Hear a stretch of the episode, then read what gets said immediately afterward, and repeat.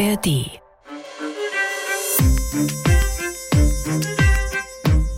Ich bin vollumfänglich mitschuldig daran. Und wann ich jetzt im Grunde was erfahren habe, ich habe das nicht mitgetragen. Ich habe das nicht gemocht. Ich habe nichts mit ausspioniert. Ich bin aber trotzdem mit daran schuld und da macht es für mich jetzt auch keinen Sinn, sage ich mal jetzt, darüber zu reden. Ich bin schuldig. Das sind die Worte von Beate Zschäpe. Im Film Cold NSU werden mündliche Aussagen von Deutschlands bekanntester Rechtsterroristin von der Profisprecherin Beatrix Hermens gesprochen. Zschäpe gehört zum NSU-Terror-Trio und ist die einzige Überlebende. Seit rund zwölf Jahren sitzt sie in Haft, wegen zehnfachen Mordes als Mittäterin verurteilt, zu lebenslänglich mit besonderer Schwere der Schuld. Seit ihrer Festnahme kurz nach der Selbstenttarnung des NSU im November 2011 schweigt Beate Zschäpe. Fragen beantwortete sie auch im Prozess bisher nur schriftlich. Doch im Mai 2023 dann eine Sensation. Beate Zschäpe stellt sich den Fragen des NSU-Untersuchungsausschusses des Bayerischen Landtags. Die Tonaufnahmen der siebeneinhalb Stunden sind nicht freigegeben, aber es gibt wortgetreue Mitschriften mit allen Versprechern und Pausen. Das war wie ein beidseitiges Ich habe die Scheuklappen vorgemacht und Sie haben mich nicht eingebunden. Das war eine Sache, wie das so funktioniert hat. Und damit herzlich willkommen zu einer neuen Folge von MDR Investigativ hinter der Recherche. Mein Name ist Cecilia Kloppmann. Cold Case NSU, neue Erkenntnisse zum Polizistenmord in Heilbronn heißt der Film von Inga Klees und Markus Weller. Hallo, ihr beiden. Hallo, guten Tag. Hallo. Am 22. Mai ist das gewesen. Da hat Beate Zschäpe zum allerersten Mal im wahrsten Sinne des Wortes den Mund aufgemacht und gesprochen, hat sich geäußert über sich, über den NSU. Laut Protokoll sind das siebeneinhalb Stunden gewesen. Wie kam es überhaupt dazu, Markus? Ja, das hat uns selber überrascht. Du hast es eben schon gesagt, im Prozess hat sie nur schriftlich Fragen beantwortet und auch da nur Fragen des Gerichts. Also Nebenkläger oder auch Opfer oder Hinterbliebene konnten keine Fragen an sie stellen, beziehungsweise sie wurden nicht beantwortet. Und deswegen war es für uns wirklich erstaunlich zu hören, dass der Bayerische Untersuchungsausschuss es überhaupt versucht hat, Beate Zschäpe zu laden und sie zu einer Aussage zu bewegen. Die Idee war, so haben die das selber gesagt, sie haben zahlreiche Fragen, beschäftigen sich ja mit den Morden in Bayern, immerhin fünf Morde die in Bayern stattgefunden haben. Und da sind zahlreiche Fragen offen geblieben. Und die Idee des Untersuchungsausschusses war, am Ende der Zeit des Untersuchungsausschusses noch einmal mit der Hauptangeklagten im Prozess zu sprechen, in der Hoffnung, dass sie Wissen preisgibt, das sie vorher nicht erklärt hat. Frage, haben das andere Untersuchungsausschüsse nicht versucht? Haben die die nicht angefragt? Die haben sich dagegen entschieden. Die haben gesagt, wir haben fünf Jahre lang Prozess gesehen, wir haben gesehen, wie sie sich verhält, wir haben vor allem gesehen, wie sie sich auch den Opfern und Hinterbliebenen gegenüber verhalten hat. Es gibt eine ganz spannende Szene, als sich der Vater von Halid Yozgat, das ist ein junger Mann gewesen, der in Kassel ermordet worden ist, direkt im Prozess an Frau Zschäpe gewandt hat und sie auf Knien angefleht hat, doch bitte zu erklären, warum ihr Sohn und wie es zu dieser Tat kam. Und sie hat sich weggeduckt, sie hat nichts gesagt, sie hat sich nicht erweichen lassen. Und aus dieser Erkenntnis heraus, dass Frau Zschäpe ihrem Schweigegebot sozusagen treu geblieben ist, auch über so lange Jahre, hat man aus den Untersuchungsausschüssen heraus gesagt, das probieren wir gar nicht erst. Zumal man ja gar nicht weiß, ob das, was sie sagt, stimmt und ob man ihr nicht eine Bühne damit gibt, die man ihr eigentlich nicht geben will. Jetzt bist du ja dabei gewesen, als die in Chemnitz im Gefängnis gewesen sind. Also bist mitgefahren im Bus mit den Mitgliedern des NSU-Untersuchungsausschusses, hast auch mit denen gesprochen, davor und danach. Da gab es auch einen Bericht im MDR Nachrichtenmagazin exakt. Was haben die dir erzählt, als sie da rausgekommen sind? Also was hatten die so für einen Eindruck von der Person Beate Zschäper? Ich mach's mal andersrum. Die Erwartung, als sie gekommen sind, das hatte ein bisschen was von einer Klassenfahrt. Also die haben sich entschlossen, Beate Zschäpe nicht vorzuführen und in München im Untersuchungsausschuss zu befragen. Das hat was mit Aufwand zu tun und mit Sicherheitsvorkehrungen und Ähnlichem. Und deswegen hat sich der gesamte Ausschuss quasi auf Klassenfahrt nach Chemnitz begeben und dann sind die da hingefahren und waren auch schon am Abend vorher da. Und ich war auch schon da und habe mit den Teilen der Ausschussmitglieder gesprochen und die waren sagen wir mal, frohgemut. Die waren sich ziemlich sicher, dass Frau Zschäpe sprechen wird. Die haben immer noch gesagt, naja, kann sein, dass sie nichts sagt, aber eigentlich sind wir hier, weil sie redet. Ich tippe mal, das hat was mit einem Signal des Anwaltes im Vorfeld zu tun gehabt, dass der schon angedeutet hat, sie wird sich wahrscheinlich äußern. Und dann, als sie rauskam? Also erstmal, die meisten waren euphorisch. Die haben das als Erfolg verbucht. Die haben gesagt, ah, die Hauptangeklagte im NSU-Prozess, sie hat gesprochen. Bei uns das erste Mal, so hat es auch der Ausschussvorsitzende gleich in seiner Pressekonferenz gesagt, jetzt hat sie gesprochen. Wir haben Erkenntnisse gewonnen, auch wenn wir nicht genau wissen, ob das alles ist, was sie gesagt hat. Und dann muss man wissen, Untersuchungsausschüsse bestehen aus Parteimitgliedern und aus Fraktionen und jede Fraktion hat so seine eigene Sicht auf die Dinge. Wir haben gesprochen mit Mitgliedern der SPD-Fraktion, die waren eher zurückhaltend, was den Inhalt und den Aussagegehalt von Frau Zschäpe anging. Insgesamt aber war die Stimmung positiv. Die haben sich gefreut, dass sie geredet hat. Und die haben das als, ich, ich will es nicht despektierlich sagen, aber als recht positives Event wahrgenommen. Ihr beide, ihr habt euch ja quasi von Anfang an mit dem Aufliegen des NSU auch mit dieser Thematik beschäftigt. Bevor wir jetzt ins Detail gehen, auch in das Protokoll der Befragung, für all diejenigen, die jetzt NSU, Trio und so weiter nicht mehr so ganz genau auf dem Schirm haben, bist du bitte so gut, Inga, und erzählst noch mal ganz kurz, was eigentlich da passiert ist. Also das war im Prinzip in der Nachkriegsgeschichte, ich glaube, die größte rechtsterroristische Anschlagsserie, die wir hatten. Also Haupttäter waren Uwe Mundlos und Uwe Böhnhardt, Beate Zschäpe, deswegen NSU-Trio, die drei. Und auf ihr Konto gehen letztlich zehn Morde insgesamt, also neun an Migranten türkischer und griechischer Herkunft und eine deutsche Polizistin sowie ein schwer verletzter Polizist, der Kollege Martin A. von der Michelle Kiesewetter. Dazu hatten wir 15 Banküberfälle. Die haben sich also eben halt über Banküberfälle finanziert und drei Bombenanschläge. Dazu kam, dass Beate Zschäpe dann noch die Wohnung in der Frühlingsstraße in die Luft gejagt hat. Also da kommt dann also auch nochmal Brandstiftung mit dazu. Jetzt geht es ja in eurem Film vor allen Dingen um den Fall Michelle Kiesewetter. Nochmal zur Erinnerung, im April 2007 ist es gewesen, da haben zwei Täter gleichzeitig in Heilbronn auf die Polizistin Michelle Kiesewetter und ihren Kollegen Martin A. geschossen. Martin A. hat das Attentat schwer verletzt überlebt. Die damals 22-jährige Michelle Kiesewetter ist durch diesen Kopfschuss getötet worden.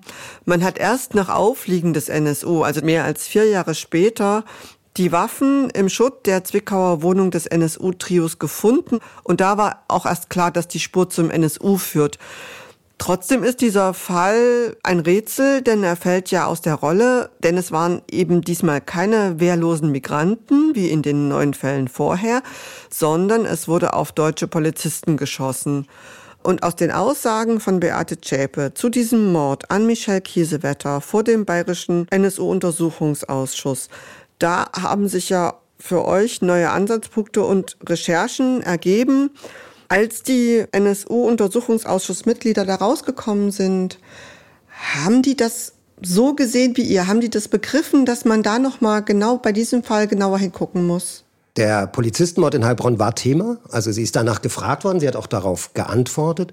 Aber zu dem Zeitpunkt, also direkt nach der Vernehmung, war ihnen nicht klar, dass da was drinstecken könnte, was äh, so eine Art Gamechanger ist. Das war uns übrigens auch nicht klar. Wir haben sehr lange gebraucht, dieses Protokoll durchzuarbeiten. Und wir haben es auch nicht alleine getan, sondern wir haben das mit Hilfe von zwei Experten gemacht, die sich das sehr genau angeschaut haben. Und erst in der Konferenz mit diesen Experten sind wir auf ein, zwei, drei Punkte aufmerksam geworden, wo uns dann klar wurde, ups, das ist wirklich anders und da lohnt es sich nochmal nachzuschauen. Bevor wir genau darüber sprechen, hören wir auch nochmal rein in dieses Protokoll. Ich meine, für mich ist es ja schon offensichtlich, dass es aufgrund der Herkunft gewesen ist. Also das ist doch unabstreitbar. Das zeigt ja alles, was es einfach Rassenhass, so würde ich es nennen. Ich war an keinem Tatort. Das wurde höchstrichterlich auch festgestellt, dass ich an keiner Mordtat beteiligt gewesen bin. Aber ich sage es ja selber, dass ich voll mitschuldig bin, weil ich hätte es einfach schlichtweg... Ich habe das Leben der beiden in dem Augenblick über das Leben anderer Menschen gestellt. Es war mir wichtiger, dass die zwei sich nicht umbringen. Sie stoppt, sie spricht die Sätze nicht zu Ende. Das ist ja schwer, glaube ich, auch zu lesen war es nicht. Also man liest es dann doch sehr kontinuierlich durch. Und es war natürlich total interessant, mal zu hören, was sagt diese Frau über das, was ihre Gerichtsaussagen hinaus waren. Und letztlich, ja, ähm, ich habe, glaube ich, zwei Tage gebraucht, um es einmal zu lesen. Dann habe ich es durchgearbeitet, nochmal. Das hat dann noch ein bisschen länger als zwei Tage gedauert. Also, so dass man sich eben halt thematische Schwerpunkte rausgesucht hat. Und Fazit vom Ganzen ist letztlich, so sehr, sehr viel Neues ist nicht bei rausgekommen. Ich würde noch einen Ton sagen wollen. Also Erstmal ist es was ganz anderes, so ein Protokoll zu lesen, als die Person tatsächlich zu hören. Das ist auch der Grund, warum wir dann für den Film eine Profisprecherin haben sprechen lassen, um nicht den Eindruck zu erwecken, da spricht Frau Zschäpe. Das sollte einigermaßen neutral klingen und eigentlich so, wie wir das Protokoll gelesen haben und nicht. Frau Zschäpe spricht ja auch mit Dialekt und sie spricht ähm, in einem eigenen Duktus und den wollten wir gar nicht erst versuchen nachzuahmen, weil das ja auch falsche Assoziationen wecken kann. Zu dem Punkt beim Lesen ist uns auch aufgefallen, aha, sie geht ganz dezidiert auf die Idee ein, dass sie nicht ausschließen kann, dass es weitere Morde gibt. Beim Lesen ist mir aufgefallen, das ist schadlos. Sie hätte das eigentlich gar nicht machen müssen. Ich habe mich dann gefragt, warum sagt sie das? Was kann das für einen Grund haben? Und je länger wir uns mit dem Protokoll beschäftigt haben, desto klarer ist geworden, in ihrer Verteidigungsstrategie, die sie auch in diesem Protokoll durchhält, sagt sie ja, ich habe von nichts gewusst. Ich habe immer erst im Nachhinein davon erfahren. Die sind nach Hause gekommen, die haben mir was erzählt, ich war sauer, dann musste ich Sekt trinken und dann war es wieder vorbei. Und ihre eigene Schuld sieht sie nur darin, dass sie die Gruppe nicht verlassen hat. Wenn man in dieser Logik bleibt, dann kann sie natürlich nicht ausschließen, dass es noch weitere Morde gibt, weil es könnte ja sein, dass Mundlos und Böhnhardt ihr keine weiteren Morde erzählt haben. Der Psychologe sagt, völliger Humbug, in so einer eng gefassten Gruppe, die äh, solche Taten miteinander teilen, ist es ganz unmöglich, weitere Morde für sich zu behalten. Das würde gruppendynamisch nicht funktionieren und hätte dann schon zu einem großen Problem innerhalb dieser Terrorzelle geführt. Das ist nach allem, was wir wissen, also auch nach allen Ermittlungen, sowohl durch das Bundeskriminalamt, die Landeskriminalämter und so weiter, eigentlich ausgeschlossen. Also wir wissen, wir haben keinerlei Anhaltspunkte, dass es mehr Morde gegeben haben soll, die auf deren Konto gehen. Das kann also auch wirklich einfach eine Nebelkatze gewesen sein. Ihr habt euch ja, Markus hat es schon mal kurz angesprochen, auch Experten gesucht, um aus diesem Protokoll was Sinnvolles zu erkennen. Was waren das für Experten und wofür genau habt ihr die gebraucht? Also der eine Experte ist Professor Dietmar Heubrock. Der ist Kriminalpsychologe und der ist eben halt darüber hinaus also auch ausgebildet Zeugenaussagen, Täteraussagen linguistisch zu beurteilen. Und dazu muss man extrem geschult sein, ist er auch. Über mehrere Jahre hat er das immer wieder gemacht, dass er versucht hat, ich sage jetzt mal so ganz banal, den Wahrheitsgehalt von Zeugenaussagen zu beurteilen. Und das hat er in diesem Fall für uns gemacht. Der andere Experte ist Professor Andreas Zick von der Uni Bielefeld. Und da ging es eigentlich eher um Aussteigerprogramme. Also was brauchst du für Voraussetzungen, wenn du tatsächlich aussteigen willst, was Frau Schäper ja vorhat. Sie möchte ja sehr sehr gerne aussteigen und in so ein Programm reinkommen, was ihr aus Sachsen versagt worden ist. Die haben gesagt, wir möchten das lieber nicht. Und da geht es eben halt darum einzuschätzen, ab wann ist es glaubwürdig, dass Terroristen tatsächlich, also Rechtsterroristen oder auch Linksterroristen, je nachdem, bereit sind auszusteigen und welche Voraussetzungen braucht man eigentlich dazu. Dazu hatten wir also die beiden als Spezialisten. Und Professor Heubrock ist ja auch genau derjenige, der dann genau diese Aussage von Beate Zschäpe identifiziert hat, der ihr dann ja auch nachgegangen seid als Verdacht. Da hören wir jetzt auch gleich noch mal rein, nämlich zum einen in das, was Beate Zschäpe zu dem Mord an Michelle Kiesewetter gesagt hat. Ich finde es Wahnsinn, wie das abgegangen ist, dass an so einem Platz, wenn ich doch gesehen habe, wie die Bilder an diesem Platz waren, zu machen. Ich kann es Ihnen nicht, nicht nicht, ich sehe es genau so. Aber es hat ja nun mal so stattgefunden. Es waren ja auch die zwei. Es steht ja nicht zur Debatte, ob ich jetzt, ob die beiden das waren oder nicht. Ich finde, das ist ja so eine feststehende Sache. Und Dietmar Heubruck, der sagt dazu Folgendes. Es steht ja nicht zur Debatte, ob ich jetzt, Unterbrechung, ob die beiden das waren oder nicht. Da bringt sie sich, also ne, Personalpronomen, erste Person, ich, bringt sie sich ja selber mit da rein. Es steht ja nicht zur Debatte, ob ich. Und das unterbricht sie. Warum? Sie hat den Satz auch so vollziehen können. Steht ja nicht zur Debatte, ob ich in Heilbronn dabei war. Aber sie muss sich korrigieren und kommt dann auf, ob die beiden da das waren oder nicht. Damit hat sie sich selber mit der Tat in Heilbronn bereits in Verbindung gebracht. Und im Kontext dann eben, dass sie dezidiert ablehnt, überhaupt in Heilbronn gewesen zu sein, kann man dann vielleicht sogar als Hypothese so weit gehen, ob sie nicht tatsächlich auch vor Ort gewesen ist. Das ist ja die Geschichte, der ihr auch nachgeht in dem Film Cold Case NSU, zu sehen in der ARD Mediathek. Als ich das das erste Mal gesehen habe, habe ich so gedacht, hm, Sie hätte ja auch noch irgendwas anderes sagen können. Also ob ich das jetzt weiß oder ob ich irgendwas. Aber Herr Heubrock ist da ja der Experte. War das denn für euch auch sofort schlüssig, diese Argumentation von Dietmar Heubrock? Oder war das überraschend?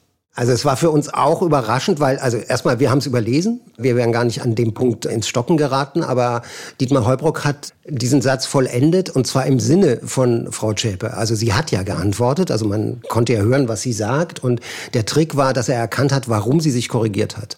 Also er sagt ja, glaube ich, auch in seinem O-Ton, sagt er, naja, sie hätte ja auch ganz normal weiterreden können, aber sie muss sich korrigieren. Und das ist ein Affekt, den man nur hat, wenn man dazu andere Erkenntnisse hat. Und das war für mich schlüssig. Wir haben ihn ja auch weiter gefragt und er hat uns das ziemlich genau erklärt. Der Punkt ist wohl der, dass sie sich müht, kein Wissen preiszugeben. Das ist der Punkt, um den es eigentlich geht. Wir sagen ja auch nicht, sie war dabei, wir sagen auch nicht, sie hat geschossen. Das sagen wir auch alles gar nicht und Herr Heubruck auch nicht. Aber es geht im Grunde darum, ob sie an diesem speziellen Punkt Wissen hat über das, darüber hinausgeht, über das, was sie preisgibt. Und da verstolpert sie sich. Und weil sie sich verstolpert, äh, ist es ein Grund gewesen, uns das genauer anzuschauen. Und Inka, als du das gelesen hast, ist dir dieser Satz, ist dir diese Textstelle sofort aufgefallen und hat er eigentlich alles gelesen, der Heubrock? Ja, also A, die Stelle ist mir nicht aufgefallen. Ich habe es genauso überlesen. Ja, er hat die 207 Seiten komplett durchgelesen und dafür hat er also auch ganz schön gebraucht zeitlich. Also ich glaube, er hat sich zehn Tage lang, also der macht ja auch noch was anderes, er hat sich sehr lange damit beschäftigt und ist also wirklich alle Aussagen mit uns auch durchgegangen. Und diesen Punkt mit Heilbronn, den haben wir wirklich sehr, sehr lange besprochen, ob er so weit gehen kann, wie er geht, ja. Und das hat er bestätigt. Es gibt tatsächlich ja noch eine zweite Aussage, auf die Herr Heubrock abhebt. Und da geht es darum, dass sie sagt, dass sie nach dem Mord in Heilbronn davon erfahren hat. Die Jungs haben ihr erzählt, so wie sie es ja immer gemacht haben, dass sie da was getan haben. Und sie sagt dann, naja, das hätte schon was verändert. Mundlos hätte sich anders verhalten danach. Das hätte was mit ihm gemacht. Ich weiß auch, dass es mit dem Mundlos mehr gemacht hatte als bei anderen Morden. Also, das kann ich Ihnen auch ganz klar sagen, weil ich sie natürlich auch danach erlebt habe das hat etwas ausgelöst. Sie spricht ja was Emotionales an. Das beschreibt sie ja dann nicht einfach, es wurde mitgeteilt und man hat darüber diskutiert, sondern da werden jetzt emotional konnotierte Wörter auch verwendet. Das hat bei dem was ausgelöst. Ausgelöst. Das ist ja auch ein Prozess. Ne? Nicht der ist zusammengebrochen, sondern es hat was ausgelöst. Ja, was denn? Das ist ein Prozess. Da ist mehr passiert. Auslösen, eine Kaskade, ein Vorgang, eine Kettenreaktion wird ausgelöst. Also da war richtig Halligalli in der Bude. Und das betrifft sie auch. Ihr habt genau diese Aussagen, die wir gerade gehört haben von Beate Zschäpe zum Anlass genommen, den Fall Michel Kiesewetter nochmal genauer unter die Lupe zu nehmen, denn die Michel Kiesewetter und auch ihr Kollege, der dabei schwer verletzt worden ist bei dem Anschlag, galten oder gelten eigentlich bis heute als Zufallsopfer. Nach eurem Film muss man sagen, kann das nicht mehr so stehen bleiben. Zum einen geht es da um ein Gutachten zu einem Beweismittel. Richtig, Markus?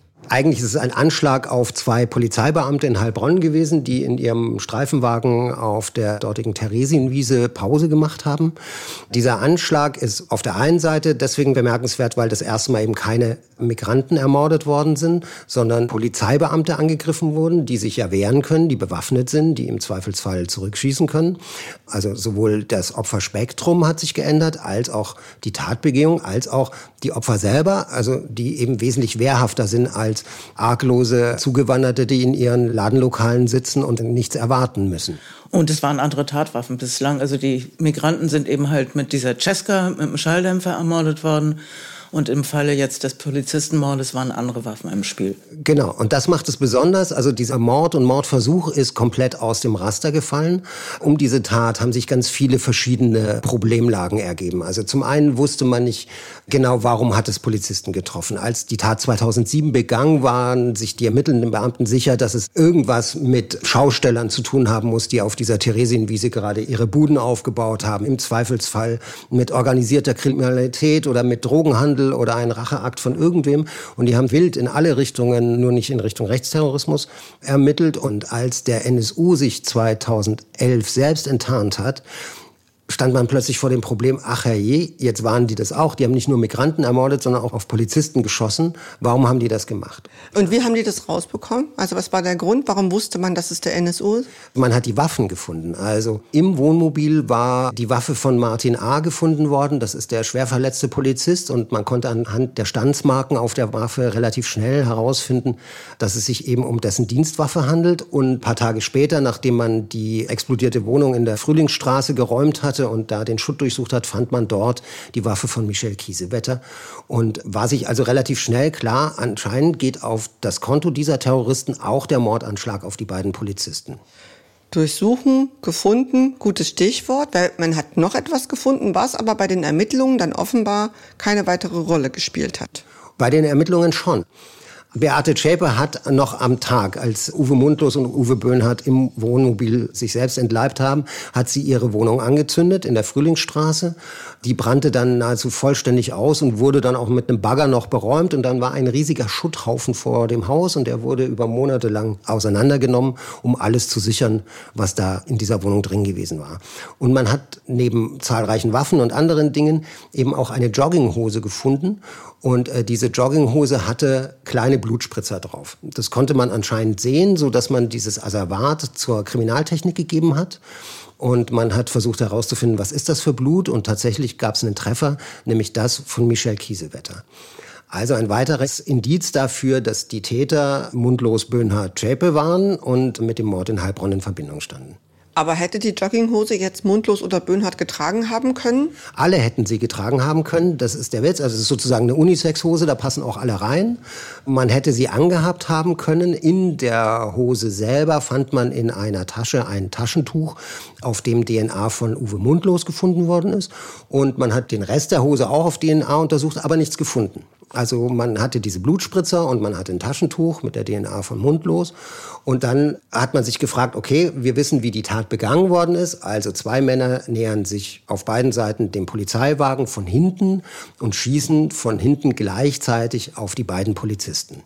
Also muss es zwei Täter gegeben haben, die gleichzeitig geschossen haben.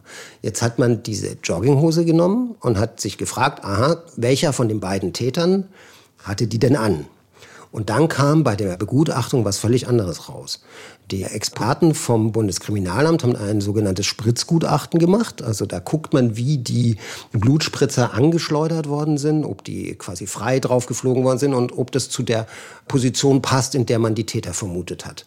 Und das Ergebnis ist, nö, passt nicht. Keiner der beiden Täter, wenn die denn so standen, wie man es annimmt, kann diese Hose getragen haben, weil diese Blutspritzer nicht dazu passen. Die Blutspritzer passen aber zu jemandem, der die Jogginghose getragen hat und im Zweifelsfall hinter einem der Täter gestanden hat. Also eine dritte Person am Ort.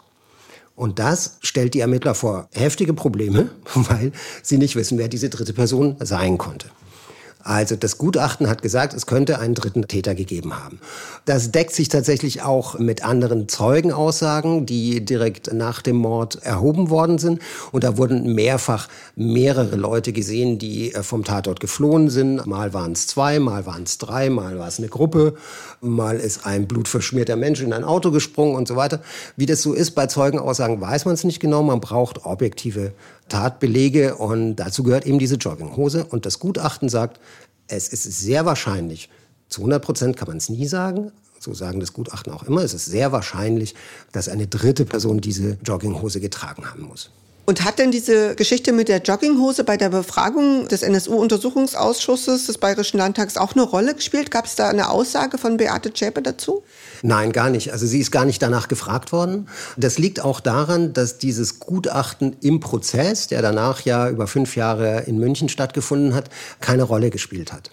Das hat damit zu tun, dass die Anklage in München sich auf eben genau drei Täter bezogen hat. Es gibt Unterstützer, die mit auf der Anklagebank saßen, aber die Zwickauer Terrorzelle, so wie man das dann genannt hat. Der NSU bestand laut Bundesanwaltschaft aus genau drei Tätern. Hätte man jetzt in Heilbronn einen dritten Täter gehabt, dann wäre es im Zweifelsfall ein Vierter gewesen. Ist ein bisschen verwirrend, weil man immer davon ausgegangen ist, dass Frau Zschäpe nichts gemacht hat, also könnte es ja ein Vierter gewesen sein. Insgesamt hat man sich darauf verständigt, das Taschentuch in der Jogginghose als objektives Beweismittel zu werten und zu sagen, diese Hose hat Uwe Mundlos getragen. Experten haben uns gesagt, das ist Quatsch, weil so ein Taschentuch kann er ja auch später reingesteckt haben. Und solange man keine DNA direkt an der Hose findet, kann man auch nicht wissen, wer die angehabt hat. Im Prozess hat dieses Schleudergutachten und die Hose keine Rolle mehr gespielt und man hat das quasi subsumiert unter den anderen Taten. Das Gericht ist davon ausgegangen, auch im Urteil, die Täter waren Uwe Böhnhardt und Uwe Mundlos und sonst keiner. Auch um das eben halt revisionsfest zu haben. Ne? Also das ging eben halt auch darum zu sagen, wir haben jetzt hier eine These, die ziehen wir durch, damit das Gerichtsurteil auch revisionssicher ist. Genau. Das war das, was sie beweisen konnten und sie hatten keinen anderen Täter. Also ist das da erstmal unter den Tisch gefallen. Inga, gibt es denn überhaupt Informationen darüber, wo Beate Zschäpe gewesen ist, als Michel Kiesewetter ermordet worden ist? Also an dem Tattag ist nicht wirklich bekannt, wo sich Beate Zschäpe aufgehalten hat. Vor Gericht ist man davon ausgegangen, dass es so gewesen ist, wie eigentlich bei den anderen Morden bestätigt, nämlich dass sie zu Hause gewesen ist und auf die Rückkehr von Mundlos und Böhnhardt gewartet hat. Aber es ist nicht letztlich bewiesen, es ist einfach eine Hypothese, die aufgestellt wurde und der man gefolgt ist. Aber wir wissen wirklich nicht, wo sie an diesem Tattag tatsächlich war. Also kann sein, dass sie in Heilbronn war, muss nicht sein. Das wissen wir alles nicht. Ja, die Lücke ist schon signifikant, weil man bei den anderen Morden konnte man es tatsächlich belegen, wo sie war. Also man konnte anhand von Einkaufsbelegen, anhand von Telefonaten, anhand von Zeugenaussagen klar machen, dass sie an den bestimmten Tattagen zu den anderen Morden zu Hause war. Das ist auch ein wichtiger Punkt, weil die Bundesanwaltschaft sie ja angeklagt hat, sie hätte das Trio oder die Mordtaten dadurch gedeckt, dass sie eben zu Hause war und dafür gesorgt hat, dass sie nicht auffliegen und im Zweifelsfall eben auch, wenn was schief geht, dann die Wohnung in die Luft zu jagen und die DVDs zu verschicken. Eine Frage, die ich mir gestellt habe und ich weiß nicht, ob ihr euch die auch gestellt habt. 2007 ist Michel Kiesewetter erschossen worden, 2011 ist da das Haus in die Luft geflogen, der NSU hat sich selbst enttarnt. Warum zum Teufel hebt man so eine Jogginghose auf? Na, sie haben alles aufbewahrt. Wenn man guckt, was in diesem Brandschutt der Frühlingsstraße alles gefunden worden ist, sind Tausende und Abertausende Belege, die den Zusammenhang mit den Morden dezidiert nachweisen lassen. Also es gibt ähm, Ausspähunterlagen, es gibt fast alle Waffen, die sie hatten, es gibt verschiedenste Hinweise und Belege dafür, dass die sich genau ausgedacht haben, wen sie, wann sie, wo sie umbringen. Und sie haben das alles aufgehoben. Irgendwann hat Dietmar Heubrock auch mal gesagt, das machen Serientäter so die brauchen so eine Art Trophäensammlung für sich, damit sie sich auch daran erinnern können. Und, das ist eigentlich das Wichtigste, sie haben diese Waffen fotografiert und in dem Bekennervideo, also in dieser DVD. Berühmte Paulchen Panther DVD. Richtig, ein wirklich fürchterliches Machwerk, in der sie ihre eigenen Taten dargestellt haben, wohl auch um in der Szene zu wirken und Nachahmer zu generieren.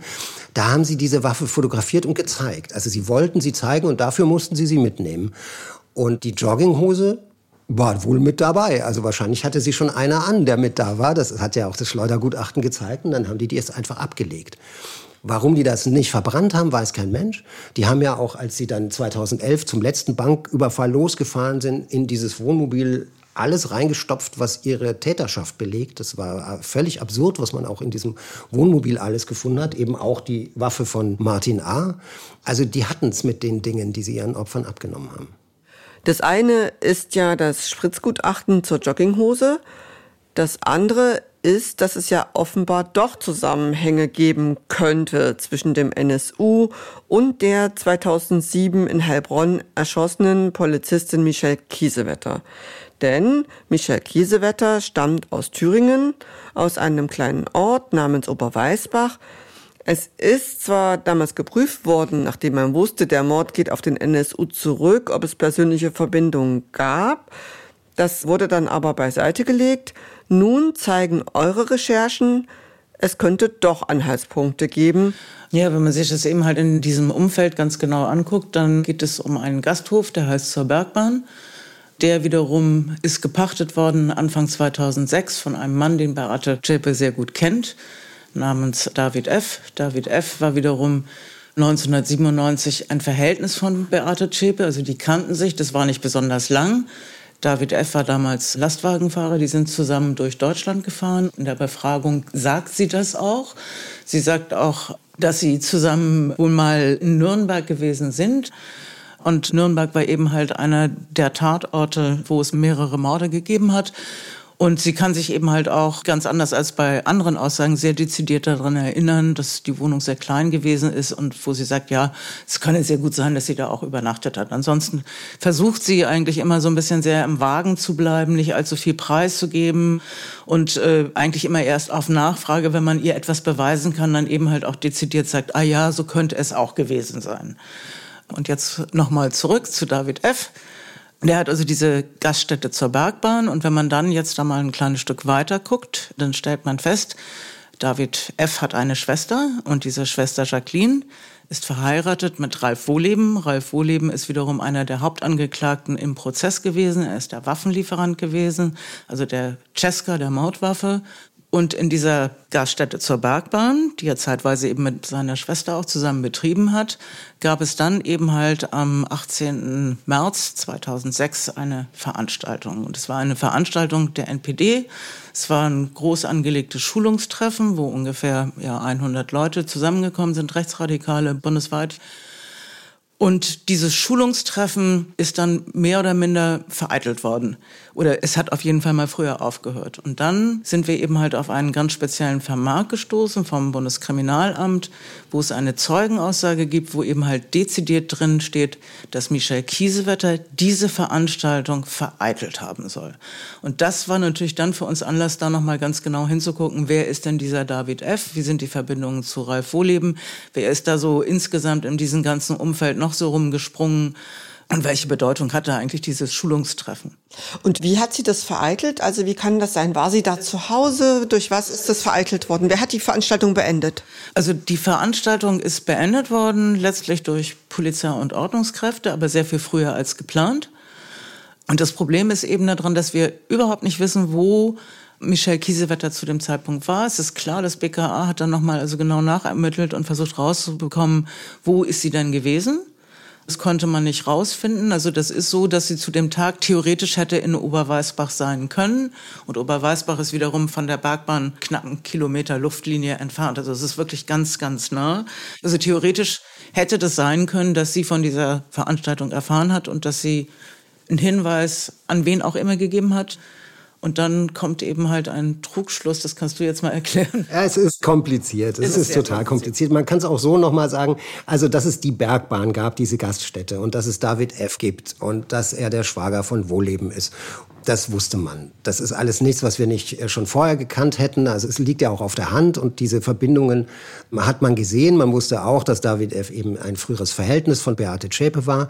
Man hat aber nie über die ganzen Jahre auch durch unsere Recherchen oder die aller Kollegen und auch die des BKA und der Landeskriminalämter eine direkte Verbindung gefunden. Man konnte nicht sagen, die kannten sich, auch wenn es naheliegend gewesen wäre, weil das wirklich ein kleines Kaff ist und die Bergbahn gerade mal einen Kilometer weit weg, da ist sonst gar nichts.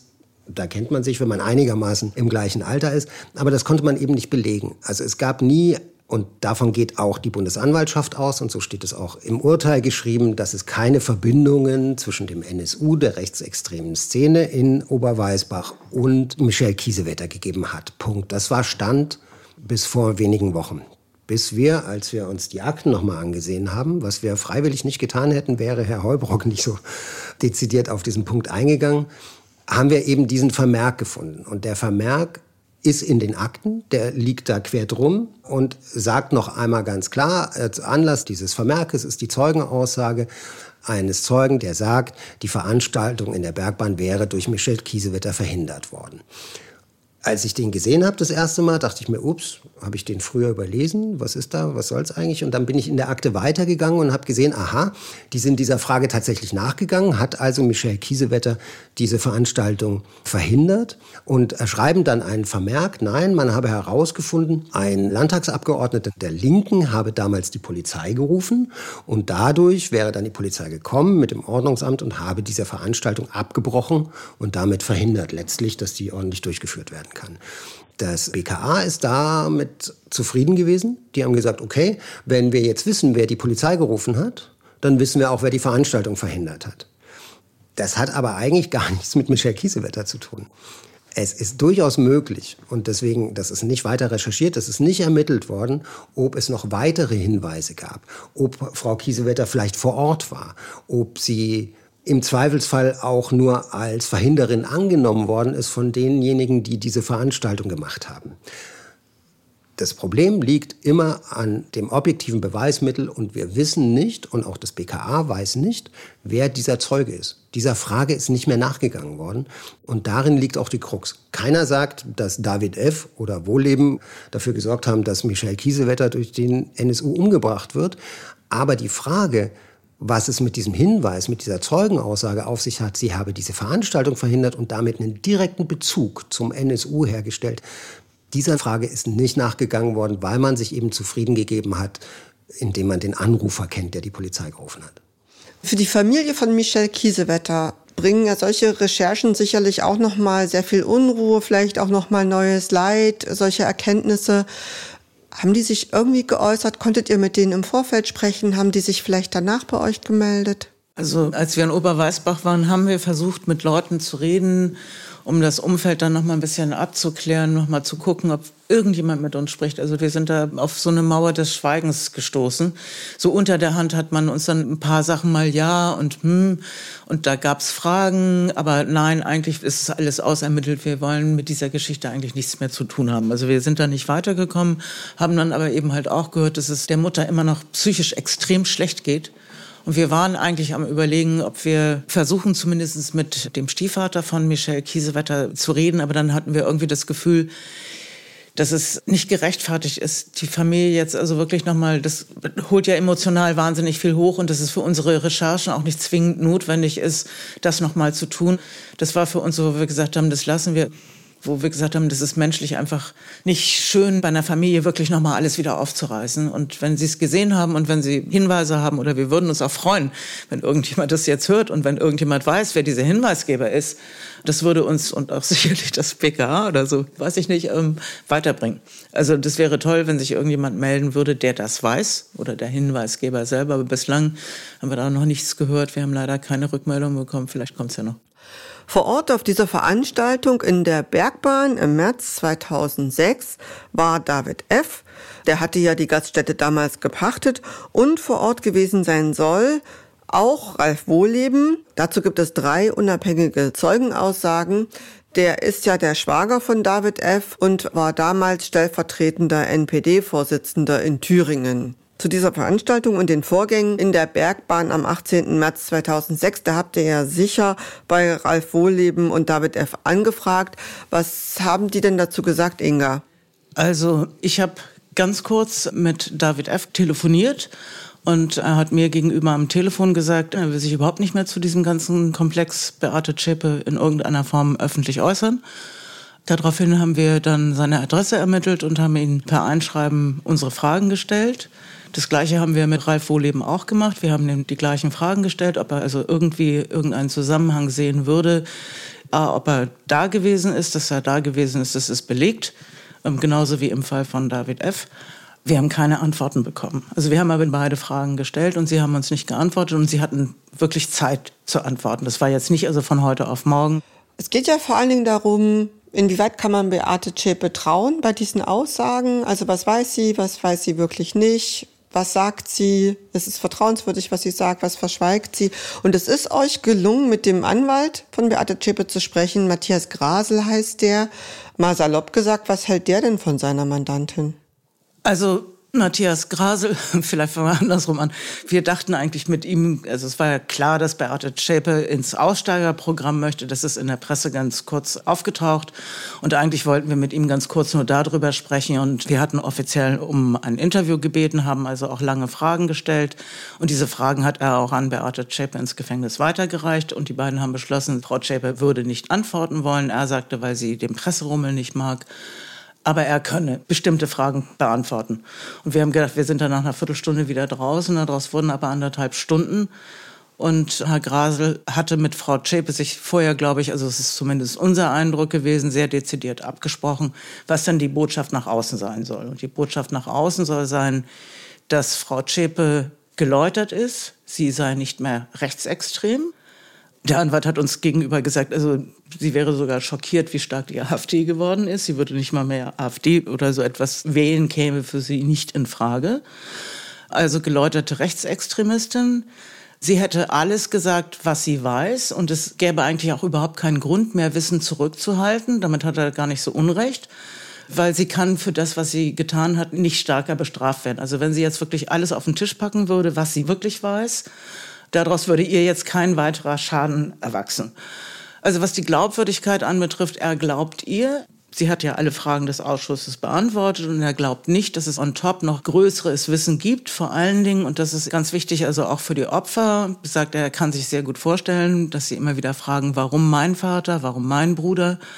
Aber das würde sie gar nicht beantworten können, weil sie über dieses Wissen nicht verfügen würde. Er glaubt ihr, aber er sagt auch etwas sehr Bemerkenswertes. Man muss als Strafverteidiger nicht alles wissen, weil manchmal ist zu viel Wissen auch hinderlich um das mal allgemein zu sagen als Strafverteidiger, unabhängig jetzt vom Fall von Frau Zschäpe. Ich als Anwalt darf nicht lügen. Mein Mandant als Beschuldigter, als Angeklagter darf das sehr wohl. Wenn ich also positiv weiß, etwas war so und so, ich weiß, das Auto war grün, dann darf ich nicht sagen, es war rot. Wenn ich nicht weiß, welche Farbe das Auto hatte, kann ich mir streng genommen eine Farbe ausdenken. Dementsprechend ist es manchmal in meinem Job sinnvoll und hilfreich, nicht alles zu wissen und deshalb auch nicht alles zu hinterfragen. Das ist ja sicher aus seiner Sicht als Rechtsanwalt nachvollziehbar, ja, aber ich finde, das klingt auch befremdlich, oder? Wir waren erstaunt in dem Moment. Um so zu sagen, wir waren wirklich erstaunt. Wir sind auch aus diesem Interview hinterher rausgegangen und haben uns erstmal, ich sag mal, ein bisschen geschüttelt und arg drüber nachgedacht und auch wirklich gebraucht, bis wir das alles einordnen konnten, was da eigentlich so passiert ist. Also rauszukriegen, aha, da ist eine Botschaft und dann ist da ein Anwalt, der anscheinend gar nicht alles wissen will. Und das ist deswegen komisch, weil der Prozess gegen Frau Zschäpe ja längst abgeschlossen ist. Also in dem Verfahren kann man dem Argument vielleicht sogar noch was abgewinnen. Danach aber nicht mehr. Grundsätzlich geht es ja darum, dass Herr Grasel die Interessen von Frau Zschäpe auch jetzt nach dem Verfahren als verurteilte Straftäterin vertritt. Und er jetzt ja auch sieht, es gibt immer noch Fragen, die offen sind. Und eigentlich könnte er auf die Idee kommen, alles wissen zu wollen, ja auch, um sie im Zweifelsfall vor falschen Anwürfen zu schützen. Aber er sagt genau das Gegenteil. Er sagt, ich darf nicht lügen. Klammer auf, was eigentlich nur in einem Verfahren so wäre, Klammer zu, dann will er es gar nicht wissen. Und vielleicht will er es an bestimmten Punkten deswegen nicht wissen, weil, ja, gute Frage, warum eigentlich? Wahrscheinlich, weil er dann selber was sagen müsste. Oder weil er sein Verhältnis zu Beate Zschäpe neu justieren müsste. Also wir hatten schon den Eindruck, der mag sie. Er hat auch in einem anderen Podcast mal gesagt, dass er, wenn sie rauskommt, auch mal mit ihrem Bier trinken gehen würde. Also der mag seine Mandantin und ich glaube, er will ihr nicht schaden. Und das scheint der Weg zu sein, ihr nicht zu schaden. Je weniger ich weiß, desto weniger kann ich preisgeben. Vielleicht sollte man noch mal insgesamt kurz zusammenfassend sagen, was die Experten, also sowohl Andreas Zick als auch Professor Heubrock gesagt haben über die, ihre Glaubwürdigkeit. Also Andreas Zick ist der Meinung, sie gibt nicht alles preis, was sie weiß. Also sie hat mehr Wissen. Und Professor Heubrock sagt, sie versucht also im Prinzip ihre Rolle zu reduzieren darauf, zu sagen, ich bin eigentlich Mitläuferin gewesen. Ich war gar nicht ideologisch so gefestigt und die Jungs haben mir immer alles erst im Nachhinein erzählt, wenn es schon zu spät war. Aber, kommen wir auf einen anderen Punkt, aber ich bin genauso schuldig als wenn ich selbst abgedrückt habe. Und das ist etwas Neues. Da hat ein Strategiewechsel stattgefunden. Im Prozess war das noch nicht so, dass sie ihre eigene Schuld anerkannt hat. Aber dieses Schuldeingeständnis wird jetzt also für ihre Zukunft, für ihr Leben danach extrem wichtig, weil es geht eben halt darum, was passiert nach 15 Jahren. Beate Zschäpe ist ja zu lebenslanger Haft verurteilt worden. Das heißt, also, sie muss mindestens 15 Jahre absitzen. Davon hat sie jetzt also schon zwölf im Gefängnis verbracht. Und es steht in den kommenden Jahren an, zu schauen, wie lange ist ihre Restschuld. Also muss sie noch ein Jahr im Gefängnis bleiben, zwei, drei oder vielleicht auch zehn Jahre. Das ist eine Entscheidung des Oberlandesgerichtes in München. Und da ist eben halt das Wichtige, dass jemand dann geläutert ist, dass er abgeschworen hat seiner Ideologie, dass er die eigene Schuld anerkennt Darum geht's. Und genau das ist die Strategie, die sie aus unserer Sicht momentan, ist es zumindest der Stand, eigentlich verfolgt, zu sagen, ich möchte so wenig Haftzeit im Gefängnis verbringen wie möglich. Das ist menschlich natürlich völlig verständlich, aber es ist eben halt auch die Frage, wie geläutert ist sie wirklich? Hm, denn sie will ja auch ins Aussteigerprogramm. Ich habe da gelesen, sie kann sich vorstellen, als Streetworkerin zu arbeiten. Kann denn jemand wie Beate Zschäpe die verurteilt worden ist wegen rassistischen Morden, kann die überhaupt eine Funktion als Streetworkerin ausführen? Also ich muss wirklich ehrlich sagen, ich habe den ersten Teil des Interviews geführt und als dieses Wort Streetworkerin kam, da bin ich fast vom Stuhl gefallen und dachte, was ist das denn jetzt? Aber es ist tatsächlich die Vorstellung zu sagen, okay, sie möchte der Gesellschaft etwas wiedergeben. Also sie weiß, wie schuldig sie ist.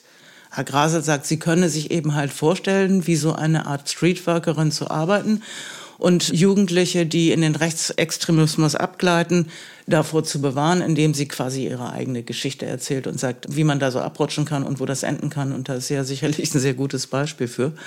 Aber die Frage ist, wie realistisch ist das? Ich halte das für sehr unrealistisch. Also, und das, glaube ich, weiß sie auch.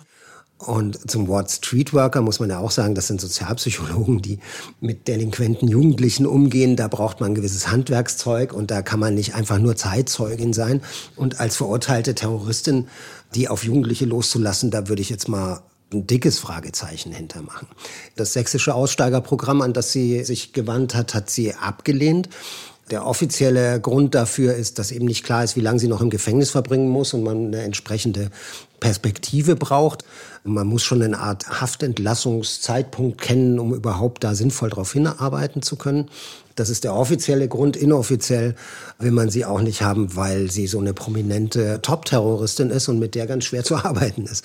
Also wir wissen tatsächlich nicht, sie gibt uns ja nichts preis. Sie sagt ja nichts zu dem Innenleben dieser Gruppe. Das hat auch Andreas Zick in unserem Interview nochmal gesagt. Ja, sie sagt, sie will der Gesellschaft etwas zurückgeben, aber sie gibt es noch nicht zurück. Sie tut es einfach nicht. Denn sie lässt uns nicht verstehen, wie Terroralltag ist. Sie lässt uns nicht verstehen, was die Ideologie war. Sie sagt uns nicht, welche Kontakte. Wir wissen überhaupt nicht, ob es irgendwelche Besprechungen in einem banalen Alltag dreier Personen gab über diese Frage dieser Morde. Was wir brauchen, ist eine sehr systematische Einschätzung des Risikos von Frau Zschäpe. Denn es geht nicht so sehr darum, Frau Zschäpe jetzt möglichst viel zu helfen, sondern das Risiko für die Gesellschaft zu vermeiden. Das Oberlandesgericht in München wird sich in ein, zwei Jahren mit der Frage beschäftigen, wie hoch die Reststrafe sein wird. Und dazu gibt es rechtlich gesehen mehrere Punkte, die ganz wichtig sind, um da eine entsprechende Beurteilung hinzukriegen. Die heißt nämlich, ist sie, das hat Inga gerade gut gesagt, ist sie geläutert, hat sie Einsicht in ihre Tat und ist sie gesprächsbereit. Und das, was wir hier vor uns haben, nämlich die Aussage vor dem Bayerischen Untersuchungsausschuss, ist ein Baustein, nämlich sie spricht. Ob sie wirklich was gesagt hat, das sei mal dahingestellt. Eigentlich müsste es ja noch mal neue Ermittlungen geben mit dem, was ihr da in dem Film rausgefunden habt und zeigt. Naja, also wir haben natürlich das Bundeskriminalamt angefragt. Die haben dann auf den Generalbundesanwalt verwiesen und der Generalbundesanwalt hat uns geantwortet. Jetzt muss ich mal ganz kurz in den Text gucken, damit ich hier jetzt nichts Falsches sage. Genau, und der Generalbundesanwalt lässt mitteilen, man sei dem Hinweis seinerzeit nachgegangen. Es hätten sich daraus aber keine tatrelevanten Ermittlungsansätze ergeben. Also wenn ich das richtig interpretiere, wird da nicht viel passieren. Ja, Dabei ist der Trugschluss ja eindeutig. Also ich denke, wir konnten das ganz gut aufzeigen, dass eben nur weil man den Anrufer kennt, der dazu geführt hat, dass diese Veranstaltung der NPD in der Bergbahn aufgelöst worden ist, man noch immer nicht weiß, wer denn eigentlich der Zeuge ist. Und der Zeuge hat ganz dezidiert Michael Kiesewetter mit dieser Veranstaltung und damit auch mit Wohlleben und David F. in Verbindung gebracht und hätte damit ein mögliches Motiv nahegelegt. Und dass dem nicht nachgegangen wird, im Moment zumindest jetzt, wundert mich schon. Also ich glaube, die haben da keine Lust drauf. Würde das für Beate Zschäpe was ändern? Nein, überhaupt nicht. Also Beate Zschäpe ist verurteilt. Die sitzt im Knast, die versucht rauszukommen. Kann man verstehen soweit. Das würde was mit den Angehörigen und Hinterbliebenen machen. Warum wurde auf Michel Kiesewetter und Martin A. geschossen? Und wer war alles dabei? Das sind Fragen, die relevant sind und die auch immer noch nicht zur Zufriedenheit der Hinterbliebenen aufgeklärt sind. Ich danke euch beiden für die Zeit. Inga Klees. Gerne. Und Markus Weller. Ja, gerne. Und auch allen, die zugehört haben, ein herzliches Dankeschön. Das war MDR Investigativ hinter der Recherche. Jeden zweiten Freitag gibt es werbefrei in der ARD Audiothek und da, wo Sie uns gerade hören, eine neue Folge. Den Film von Inga Klees und Markus Weller, Cold Case NSU, neue Erkenntnisse zum Polizistenmord in Heilbronn, finden Sie in der ARD Mediathek. Informationen und Hintergründe sowie Kontaktmöglichkeiten haben wir in unseren Shownotes zusammengestellt und auch in unseren Transkripten unter www.mdr.de slash investigativ-podcast sind sie zu finden. In zwei Wochen hören Sie hier wieder meine Kollegin Esther Stephan. Ich bin dann in vier Wochen wieder dran. Bis dahin, machen Sie es gut.